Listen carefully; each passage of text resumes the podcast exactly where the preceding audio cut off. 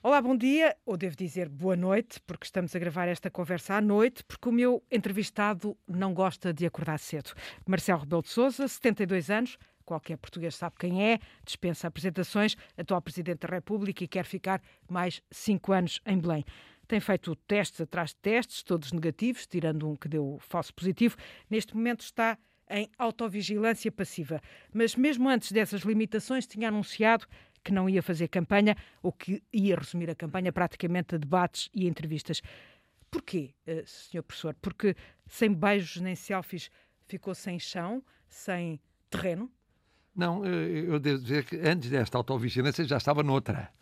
Começou outra com o assessor de comunicação social. Sim, mas, mas na outra semana disso, sempre, sempre disse que, que não era que... tempo de fazer campanha. Não, mas eu tencionava fazer a campanha tentava fazer campanha. O que é que era uma campanha muito limitada pelo facto de ser presidente. Eu, neste período pré-campanha e campanha, tive duas renovações. Uma está em curso, está a chegar ao fim. Tenho à minha espera em Belém o diploma do governo de execução, que tenho que ver esta noite para amanhã assinar. Mais um decreto-lei com as coimas. Uh, mais outro que ainda não chegou, que veio a caminho. E, portanto, isto aconteceu por duas vezes, o que significa dois a três dias entre a audição de partidos, quando há epidemiologia, sessão com os especialistas, e depois ver os diplomas. Um diploma de execução de um estado de emergência eh, ainda mais longo do que o decreto presidencial. O decreto presidencial já tem muitos artigos, o, o decreto de execução tem dezenas de artigos. Certo, portanto, mas porquê que tentou fazer uma, a minha ideia era, logo de princípio, bom, uma portanto, campanha mitigada? Campanha... Porque era difícil eh, os não, tais beijos e selfies a, a que habituou dias. os portugueses? Dos 12 dias, eu tinha uh, quatro dedicados ao estado de emergência, entre quatro e cinco, ficam sete. Depois uh, acontece que, uh, tendo havido muitos debates, e bem, eu insisti para que houvesse frente a frente, as frente a frente terminaram no fim de semana passado. Mas sobraram ainda outros debates e entrevistas. E vão sobrar o debate da rádio na próxima semana. O debate semana. de ontem com todos os candidatos, o debate da rádio com todos os candidatos. Portanto, se, se vir bem, isso retira muito o espaço de atuação. Portanto, a minha ideia era o que era ter feito uh, nesses dias disponíveis, o que é uma dúzia de ações, talvez menos, uma dezena, Isso uma não torna uma de campanha ações. desigual em Não era uma campanha parecida com a outra, em que eu peguei no carro e fui a conduzir o carro por todo o país. Não, não era possível. Hum. Eh, já lá vamos a estas eleições e à campanha. Eh, quero apenas referir que, apesar do estúdio ser grande e de estarmos a esta uh, distância um do outro, estamos ambos de máscara, exatamente por razões conhecidas de todos. Impôs-se falar deste confinamento que começa na sexta-feira, confinamento que o Primeiro-Ministro equipara ao de março-abril. Com as medidas anunciadas pelo Governo, está devidamente acautelado o necessário equilíbrio entre a saúde e a economia? O que é possível como tem sido explicado, foi explicado por mim, foi explicado pelo Primeiro-Ministro hoje, há momentos em que tem que se optar. O ideal é o equilíbrio no sentido de medidas restritivas, mas não tão restritivas, que mata a economia ou condiciona muito a economia. Aquela parte da economia que não é a que funcionou sempre. Mesmo em março, abril e maio, houve sempre agricultura, houve sempre indústria, não houve comércio, não houve serviços, não houve turismo, não houve boa parte da restauração, não houve hotelaria.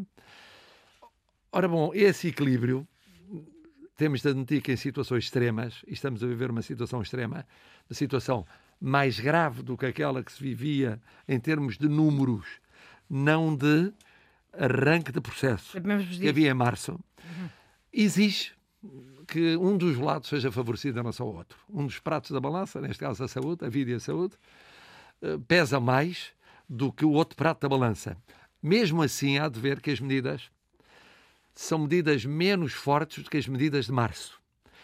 Mantém-se assim aberto assim alguns serviços públicos, assim mantém-se aberta uh, alguma eh, realidade que não esteve uh, aberta em, em, em março há uma preocupação. As escolas, desde logo as escolas.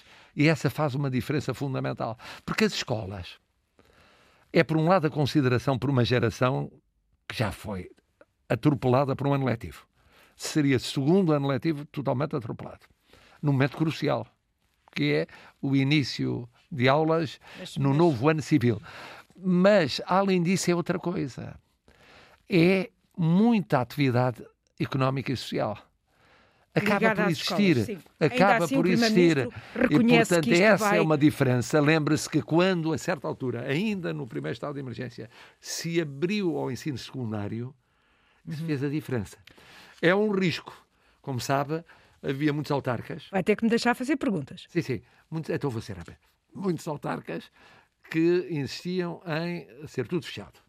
Havia setores eh, sanitários que defendiam tudo fechado. E fez-se aqui uma aposta, que é deixar abertas as escolas, vamos fazer uma reavaliação daqui a 15 dias. A chamada bazuca europeia vai demorar a chegar eh, e este novo confinamento vai custar, dizem os especialistas, qualquer coisa como 15 mil eh, milhões de, eh, de euros à economia portuguesa. O pr- próprio Primeiro-Ministro tinha dito recentemente que o país não aguentava eh, novo eh, confinamento. Há espaço para o país se endividar mais? António Sabe, quando Costa não há outro- que... Quando as- não há outro remédio, tem de ser. Quer dizer, porque tem que se pensar também no seguinte: se a pandemia se agrava ao ritmo em que se estava a agravar, isto quer dizer prolongar a pandemia. Prolongar a, a- a pandemia significa prolongar a crise. Mais X meses de pandemia são mais X meses de crise e de crise profunda. Portanto, as pessoas têm de ver, mesmo do ponto de vista da economia e da sociedade, o não tentar conter e travar e inverter a tendência significava termos o primeiro trimestre perdido. Entrava-se no segundo trimestre numa situação desgraçada. E o que isso significaria eh, em metade do ano, metade do ano para a economia, para a sociedade Mas e vamos os ver como é que seria o resto do ano. que temos Portanto, atualmente, como é que depois, lá para a frente, se vai resolver isto? em termos de pandemia ou em termos de economia De dívida. O senhor acabou de reconhecer que há Vamos espaço para O o... problema é o seguinte: há uma parte, há uma parte do financiamento europeu que é para a saúde. Há uma parte. Mas o dinheiro Portanto, a e há de vai chegar. demorar a chegar. Agora, é evidente que, só para é que terem uma noção de custo uma pandemia, tem sido repetido, a pandemia vai custar toda, toda, e provavelmente não sabe se não custa mais, tanto quanto o valor da bazuca. Da bazuca, tirando o quadro financeiro multianual.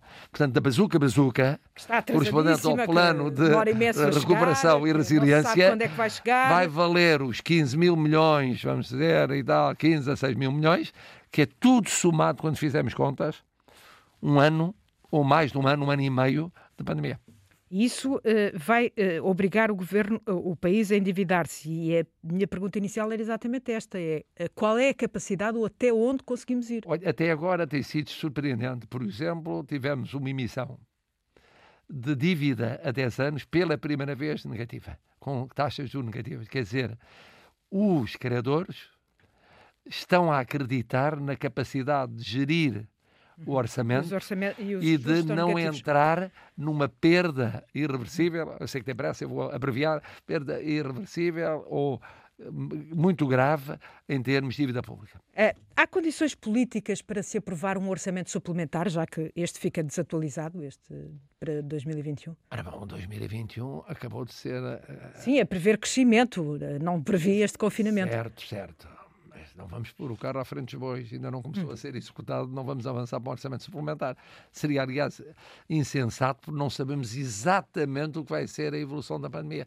Só vista a evolução da pandemia daqui por uns meses, é que poderemos, a meados do ano, mais cedo ou mais tarde, ter uma avaliação da situação O económica. próprio e Ministro das. Finanças já o Até admitiu. lá, temos um orçamento para executar e muito trabalho a fazer nesse domínio. Eh, O PS é minoritário. Quem é que tem a obrigação, quer que haja um orçamento eh, suplementar, quer para o próximo orçamento de 2022, quem é que tem a obrigação de lhe dar a mão? O PCP ou o PSD? Um problema de obrigação, eu acho que há uma lógica que vem desde a legislatura anterior e que se mantém nesta legislatura, que é um governo de esquerda.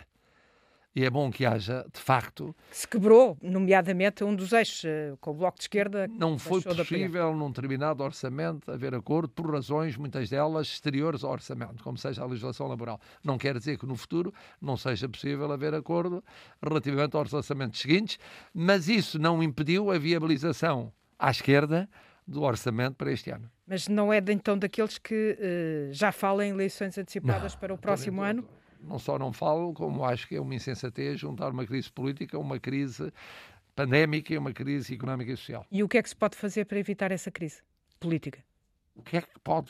Também, o, presidente, o que é que pode o Presidente da República? Ah, pode, fazer, pode fazer aquilo que tem feito. Não imagina. O Presidente, além do que faz publicamente e o que diz publicamente, está permanentemente a trabalhar na área do poder, como aliás em diálogo com os partidos da oposição, no sentido de procurar uh, soluções que são as melhores para o país em cada momento. Neste momento, a melhor solução é executar este orçamento e minimizar tudo aquilo que seja juntar à crise pandémica, ou seja, da saúde, e à crise económica e social, uma crise política.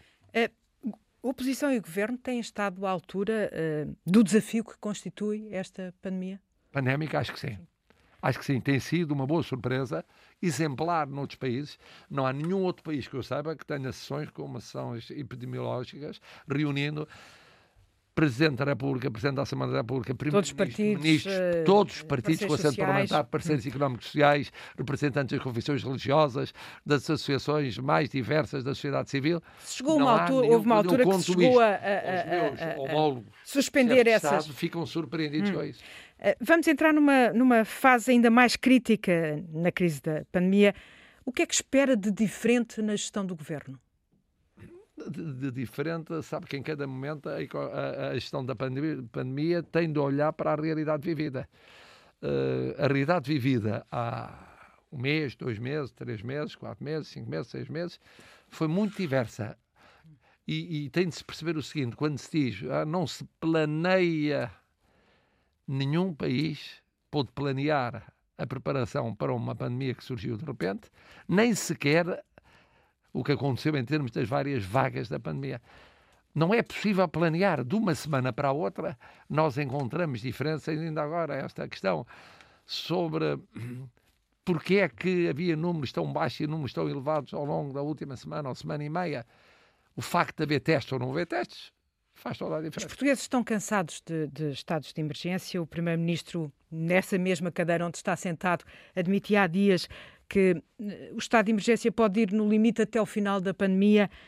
Eh, antevê eh, que pode ser cada vez mais difícil convencer os portugueses e os partidos políticos de que é preciso continuar a viver neste estado? Depende dos de números. Veja como agora é facílimo.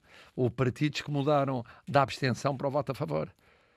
Porque de repente, qual é o argumento? Está tão grave, tão grave, tão grave, que mesmo aqueles que se opuseram no Parlamento reconhecem que é uma situação que exige uma resposta forte neste momento. É utilizador do Serviço Nacional de Saúde? Utiliza ou já foi, por exemplo, ao Hospital de Cascais? Eu utilizo o Serviço uh, Nacional de Saúde em momentos cruciais da minha vida, como foi a operação à hérnia. Quando tive de ser operado de urgência à hérnia, o que eu escolhi foi, obviamente, o Hospital Acredita nos hospitais Serviço públicos. Nacional de Saúde. Quando tive de uh, fazer uh, intervenções cardiovasculares ou relacionadas com cardiovasculares, depois foi também o Hospital Santa Cruz, que é o Serviço Nacional de Saúde. E perante a pressão a que os hospitais públicos estão sujeitos, é essencial ou não a entrada dos privados nesta equação? E, faço-lhe já a pergunta: custo mais lucro ou só custo? É muito simples. Uh, depende da gravidade da situação. Se de repente se verificar, e como sabe, este decreto de, nas várias renovações também do, do, do, estado de emergência prevê isso mesmo, quer dizer, se for necessário e instantemente necessário haver o juntar o esforço do social e do privado para além do que já existe e no social há muito tempo. Mas no privado existiu na primeira vaga e agora tem existido nesta última vaga. Se for necessário juntar, muito bem. É fundamental que todos se juntem porque o essencial é enfrentar um problema de vida e de saúde. Em 2015, o senhor disse que só deveria haver um mandato para uh, o Presidente da República e que, a não haver essa alteração, os candidatos deviam comprometer-se a um mandato. O que é que mudou, na sua opinião? Não, o que é que mudou? Não mudou nada. Eu continuo a pensar em teoria exatamente o mesmo. Eu acho que 10 vai, anos. Há, vai, é candidato a um segundo mandato. 10 anos há 40 anos era uma coisa, 10 anos agora é outra coisa. Eh, de facto, o, o ideal era haver um só mandato de 6 ou 7 anos. Os partidos, só eles é que têm a faca e o queijo na mão em termos de revisão constitucional, não têm sido sensíveis a isso. Eh, gostam do sistema tal como ele existe. Mas o senhor podia não se ter recandidatado. E, portanto, e, portanto é eu confesso-lhe eu confesso que até ao arranque da pandemia inesperado para todos nós, na minha cabeça estava muito presente a hipótese de não me recandidatar. Mas a pandemia colocou-me um problema de consciência e eu, à medida que ela avançava, e sobretudo quando eu tive que decretar o estado de emergência, eu disse: eu não posso assumir a máxima responsabilidade depois de ir-me embora. Era uma cobardia. Quer dizer, eu não me sujeito sequer ao julgamento pelos portugueses daquilo que fiz, melhor ou pior, durante os últimos meses. E depois dependia apenas de duas coisas: ter saúde para e ter fazer os exames um ano depois da intervenção que tinha feito no final de outubro do ano passado, e de haver ou não uma tragédia de incêndios que, em homenagem àquilo que eu tinha dito em 2017, me obrigasse a não fazer o contrário do que tinha dado a entender em 2017. Mas a ideia de que tinha o dever moral de me candidatar vem com a pandemia. Essa questão dos, dos incêndios leva-me a colocar uma questão uh, que é a responsabilidade e a atuação dos responsáveis, que não passava por si. Uh, ao PR compete apenas aconselhar, alertar, ou seja, não há aqui uma responsabilidade direta. Porquê é que condicionou a sua recandidatura a que não houvesse mortes nos anos seguintes? Não fosse uma tragédia igual, porque aquilo foi uma tragédia brutal. Claro que hoje quando se fala nos mortos. Admito que foi uma reação da pandemia. Não, não então. foi. É o seguinte, vamos ver, é, é, completamente diferente. Uma coisa é uma pandemia que decorre ao longo de um ano, um ano e meio, dois anos, são milhares de mortos, que, é, que também é outro tipo de drama ou tragédia, não esqueçamos isso, para eles, para as famílias. Mas, mas aquilo foi concentrado no tempo um dia, um dia e meio, um dia, um dia e meio. demasiado intenso, claro. Uh, e, portanto, e não é só isso, foi os mortos e tudo aquilo que significou de incapacidade de resposta perante um problema essencial, revelando deficiências estruturais. O Presidente da República não pode lavar as mãos e dizer que não tem nada. Os incêndios marcaram o seu mandato, mas a pandemia acabou por marcar o final deste, deste, deste mandato. O que é que se exige para o próximo mandato? É, para o próximo mandato exige fazer tudo para acabar com a pandemia. Quer dizer que as pessoas eu muitas vezes tenho encontrado debates é médico, nesta base. Faz conta que a pandemia já passou. Sim. Portanto, agora vamos fazer um país novo. Eu digo, mas passou onde? Estamos a falar em que país do mundo? Em Portugal, não. Não faz de conta coisa nenhuma. Nós temos pandemia. Mas o que é que se pede ao Presidente da República? Temos vacinação que deverá durar um ano e meio. As pessoas têm que notar, têm que ter a noção de que isto é uma realidade que é para 2021 e em termos de vacinação, eh, também para 2022. E a economia, o efeito disto na economia, vai sendo cada vez pior quanto mais longa for a pandemia, mais profundo e mais duradouro. Quando se dizia, não, talvez nas visões mais otimistas a crise termina lá para 22, final de 22. Mas onde é que isso já vai? Mas final de 22, como é que é possível isso? Se era do tempo em que se fazia as contas, mesmo a nível da União Europeia, para uma pandemia que terminava no fim do verão. Ora, nós estamos no pleno, no pico do inverno, e a pandemia não acabou e continua numa situação. E não se sabe quando vai acabar. A palavra que usou para definir o primeiro mandato, e usou-a logo no primeiro ano, foi descrispação. Eh, se vencer as eleições, como tudo indica que sim, que palavra gostará de ser colocada ao seu segundo mandato? Ou de ser uh, marca do seu segundo mandato? Eu diria que aqui o grande, o grande desafio vai ser a reconstrução económica e social do país e, e num clima que permita ultrapassar o aprofundamento das desigualdades que já existem, que se agravam. Vê-se na rua, no sem-abrigo, como se multiplicaram, vê-se na situação dos cuidadores informais, vê-se nos empregados. Foi a maior falha. Agravar. Foi a maior falha do seu mandato, o sem-abrigo. O senhor que se empenhou tanto em acabar com. Não sabe que os sem-abrigo são um retrato da evolução do país.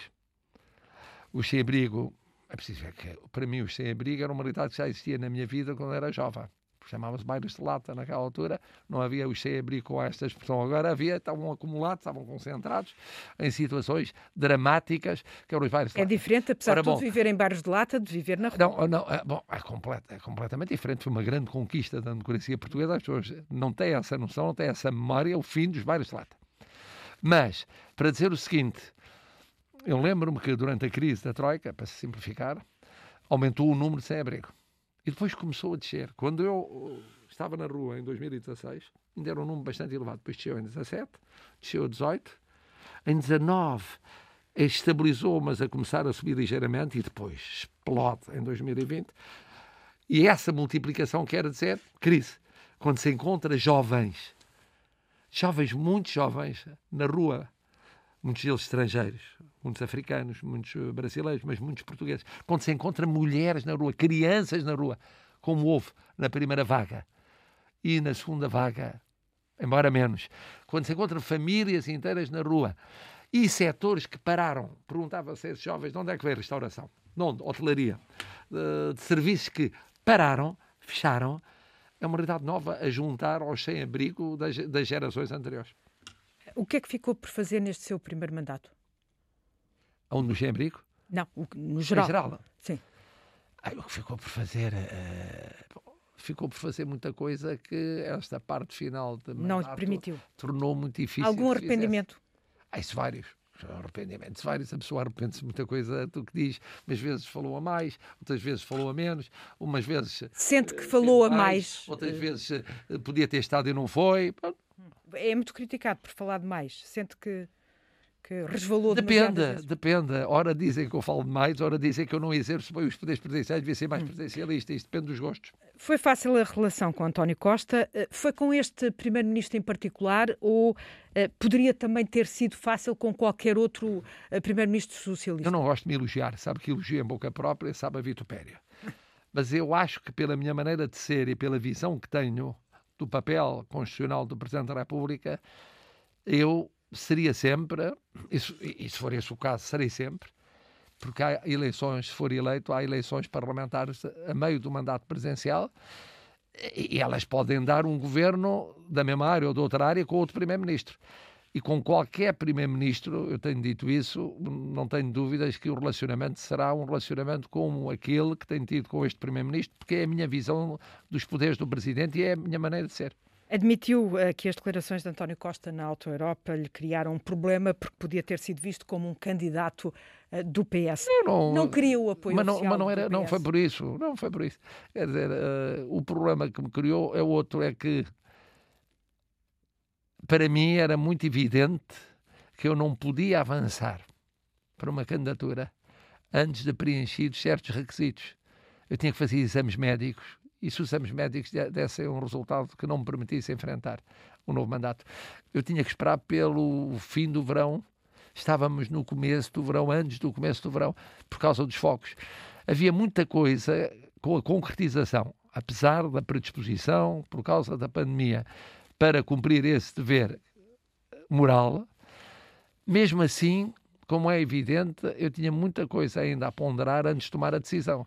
Quem quer que opinasse sobre a matéria que não eu, obviamente era um mas, problema adicional. Mas, mas isso é um problema adicional falando uh, o A, o B, o C, porque não, a minha candidatura... Mas não teme que, que sou, alguns militantes... Eu sou visceralmente independente. Lembra-se que eu lancei a minha primeira candidatura sem apoio nenhum partido. Sim, mas já foi líder de um partido, uh, tem uma, uma, uma área é, política. Não, não, não é só Não isso. teme que essa área política não lhe perdoe esta coabitação? Mas a, a coabitação foi uma escolha dos portugueses. Os portugueses escolheram um presidente de direita e por duas vezes criaram condições para maiorias absolutas de esquerda. Os portugueses escolheram. E, e, e quanto às maiorias absolutas, sempre muito marcadas. E, e, na escolha do Presidente tem que ser marcado porque tem que ter maioria absoluta. Teme perder votos nas franjas mais descontentes do PSD e do PS para Ana Gomes ou André Ventura, ou até para João Ferreira? Porque eu não temo perder votos. O povo escolhe livremente. Se não me eleger, não elege eu não morro por não ser eleito. Está a ver? Para mim não é uma questão de vida ou de morte. Eu não, não, não precisei do cargo de presidente para subir na vida socialmente, para subir economicamente, para subir em termos profissionais. Já era a minha carreira académica estava feita, para ter feito na vida coisas que me deram muito prazer em termos de, segura, de serviço da coletividade. Fui constituinte, fui líder de partido, fui autarca 20 anos, fui tudo isso. Isso já, já enchia uma vida. Bastava o ser professor, que é a coisa melhor da minha vida, Mas sempre encher uma vida. Ser presidente. Portanto, está a perceber? Eu encaro de uma forma muito olímpica. Mas mesmo. Quando me criticam, ainda ontem eu estava a pensar nisso. Porque, eh, como é natural, todos os candidatos estão a cumprir a sua missão, que é atacarem os demais candidatos. E eu gosto de me desdobrar, estar a agir politicamente e ao mesmo tempo a analisar-me e analisar o que está a passar. E eu estava a analisar e dizia, ora, este argumento e tal, eu se fosse, provavelmente utilizava aquele, aquele outro e tal, eu utilizava aquele, aquele outro e tal. E eu é ouvia, porque era natural o que estavam a fazer, se eu estivesse na posição deles, fazia exatamente o mesmo. Mas, mas ao mesmo tempo eu estava a pensar no seguinte, que por um lado é completamente diferente de ser um candidato que avança de novo e não teve nenhuma experiência de, durante cinco anos. E ser simultaneamente candidato Outra coisa e, é ser presidente em funções e não poder dizer coisas que depois caem em Mas é o candidato que eu pergunto... Mas, mas, com um grande desprendimento. Portanto, perco, perco. Uh, vou à segunda volta, vou à segunda volta. Uh, ganho por pouco, muito pouco, a tangente 50,0000 se for o caso de, de, de, esse, por exemplo, eu não vou depois chamar nomes aos portugueses e dizer ah, tinham a obrigação de serem gratos e tal. Então, acho, Faça aqui a quase pessoa um... tem que ter a noção que servir, servir em democracia implica ter a humildade de aceitar que o povo é quem tem razão. Já nem digo que é mais ordena, que era muito mais revolucionário. Faço mais aqui 25 quase de Abril. Um, um parênteses para uma pergunta de atualidade este conhecido caso uh, Topeira, que implica uh, jornalistas, e o senhor já foi jornalista, uh, os seus adversários nesta campanha, já todos eles se pronunciaram. o que é que acha disto? Também acha que está em causa a liberdade de imprensa? Olha, eu devo dizer o seguinte, que me perguntaram, um colega seu hoje perguntou-me, uh, e eu fui estudar o, a matéria para ver do que é que se tratava efetivamente. E tratava-se de uma questão já antiga, porque é de 2018. Sim. Uh, portanto, tem mais dois anos aquilo que ocorreu. Também percebi que havia várias interpretações jurídicas sobre a matéria mas sobretudo o que percebi que, é, que era um processo criminal que estava em curso. Eu tenho um princípio, o Presidente da República não se pronuncia sobre processos criminais. Perguntei ao candidato, mas já percebi que não responde. Eh, peço imensa desculpa, não abro uma exceção, por muito que lhe apetecesse ou que me apetecesse abrir. Confessou por estes dias, numa entrevista, que receia os níveis de abstenção. Pode atingir os 80% nos seus cálculos. Sente-se confortável de ser eleito com tão baixos níveis de participação? Sabe que isso não é um problema. Ninguém se sente confortável numa pandemia. Quem é que se sente confortável? Mas acha que essa abstenção ou esses níveis de abstenção têm a ver com a pandemia? pandemia em que há confinamento geral e está a acontecer um pouco por toda a Europa, se não mesmo pelo mundo, eh, o que acontece é que as pessoas têm de perceber mesmo a importância do seu voto em pandemia. É mais importante votar em pandemia do que é sem pandemia. As pessoas podem não perceber isso, com o medo, com o receio, com o confinamento, com tudo isso têm de perceber que é tão importante para a sua vida, mudou tanto a sua vida, vai mudar tanto a sua vida com a crise económica e social que já está e vem aí, que é nesses momentos em que se tem que fazer um esforço suplementar em termos de participação política. E ali o esforço é ir votar. Mas não se sente responsável uh, por estes níveis de abstenção? Em ter desvalorizado, no fundo, esta ninguém campanha? se sente desconfortável, se me pergunta. Se eu, eu preferia eu que não houvesse não uma pandemia. Preferia. Eu preferia que não tivesse havido a crise bancária, que não tivesse havido os fogos, não tivesse havido a pandemia, que não houvesse... Mas porquê é que não se empenhou mais nesse Mas combate à abstenção? Uh, quando se é eleito é para as coisas boas e para as coisas más. E, e, e, tem sido mais coisas más do que coisas boas ao longo deste mandato. Mas porquê é que não se empenhou uh, nesse combate à abstenção? Não, não empenhei. Eu faço apelos todos os dias uh, ao voto. Todos, todos, todos, todos os dias. É preciso votar, é preciso votar. Mas o ter desvalorizado a. Vota em quem votar. Eu, não, eu não, não apelo a votar em mim. Não. Mas, o, mas o ter eu, desvalorizado esta eu campanha. Eu até na declaração de candidatura contra o que é habitualmente Temos 10 segundos para terminar esta entrevista. O ter desvalorizado esta eu disse, campanha. podem renovar a confiança em mim, podem escolher um dos outros candidatos que eram praticamente todos conhecidos, entrou só o Vitorino Silva depois o ter desvalorizado esta campanha não contribuiu uh, para isso mesmo, para afastar ainda mais os portugueses das urnas. É que é que eu desvalorizei a campanha. Eu tenho nunca um... Este princípio disse que não ia fazer Nunca campanha. um presidente foi a tantos debates e entrevistas como é um presidente candidato.